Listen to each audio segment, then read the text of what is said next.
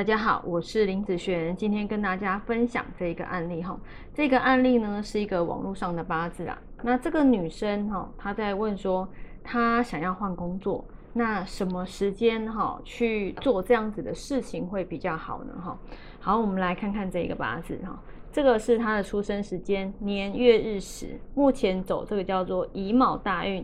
好，那今年是辛丑年哈。那今年他在问哈这个部分，好，我们先来看看他在问的这个是什么官运的部分，对不对？好，工作这个东西哈，你要看好他的官星。那他是一个辛金日主的人，什么是他的官呢？好，所以其实基本上火，好五行火的部分会是他的官。那他的火目前以这个全部的八字来看，火在哪里？就是这个丁。好，就是这个丁火。好，我们来看看，在今年，好，今年天干的部分啊，好，我们如果天干有我们需要的食神的时候，我们也可以哈，以天干的部分来论就可以了哈。以天干的部分，它的排列组合会变成什么？好，金生水，生木，生火，生土。好，看起来是一连相生的，对不对哈？所以说今年可以换吗？啊，应该是说今年看起来算是不错了哈，因为你看这个丁火在这边嘛，是没有什么问题的。好，但是你看今年辛丑年跟它的日主是同一个字哦，那这也叫做日主出干的一个现象。那日主出干呢，最容易发生到一个就是叫做日主受克。好，那日主受克啊。当然，在这段时间不要换、不要动，其实会是比较好的。那因为像很多人他不太会看什么时候会日主授课，基本上如果你要有的人他有深入到月份的，好，那你可以看就是克他的啊一个五行，譬如说好在丁好丁丁月的时候，这个时候就不适合去做任何的动作。或者是说，如果你不会看流月的，你看流年的，其实也可以。你的流年如果有遇到日主出干的时候，这一年，好，因为你不知道哪一个月份，那你就自己好就不要动就好了。好，你说那今年要不要换呢？其实基本上我会不建议他换。好，我会不建议他换。好，那我们来看看明年。那如果今年不换，那明年适不适合？明年叫做壬寅年。好以壬寅年这个流年来看，好，我们的官在天干，好，我们也可以以天干来论。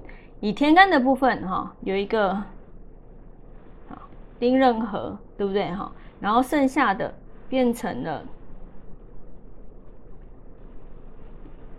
水生木，好己土伤的一个状态。所以你看到这个丁，好，它被合走了。所以其实，在壬寅年明年的部分。他的一个官，好，他的一个工作怎么样？其实也不是很好，哈，也不是很好。所以明年会叫他去换吗？基本上，明年以流年来看，一整年的状态来看的话，我也不会叫他来换。好，但是，呃，如果你有看到流月的部分，好，你有看到月份的部分，那也是可以换的，哈，只有某些月份可以，哈。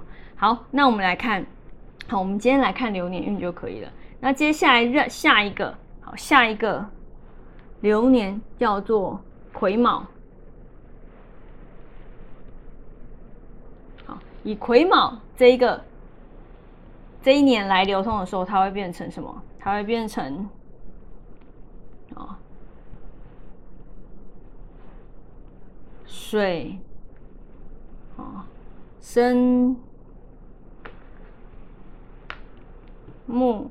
生火生土，好的一个状态，好，所以你看哦，这一年它的丁火官运的部分算是不错的，所以如果真正以流年运要换的时候，我会建议他在癸卯的时候再去换，哈，像这样子不错的一个官运，好，那我会建议他是因为像这样子的运程，嗯，你到时候换到的工作也会是你比较喜欢的。好，或者是说你到时候换你的找到的这些机会，好，你也是会比较符合你想要的。好，所以在一个时间点，因为我们常常会做嗯选择的部分，在什么时间点该去做什么样的选择。好，在不好的时间点，我们就不要动它，就不要去选择它。那在不错的时间点再去做。好，那其实等于是说运来帮我们。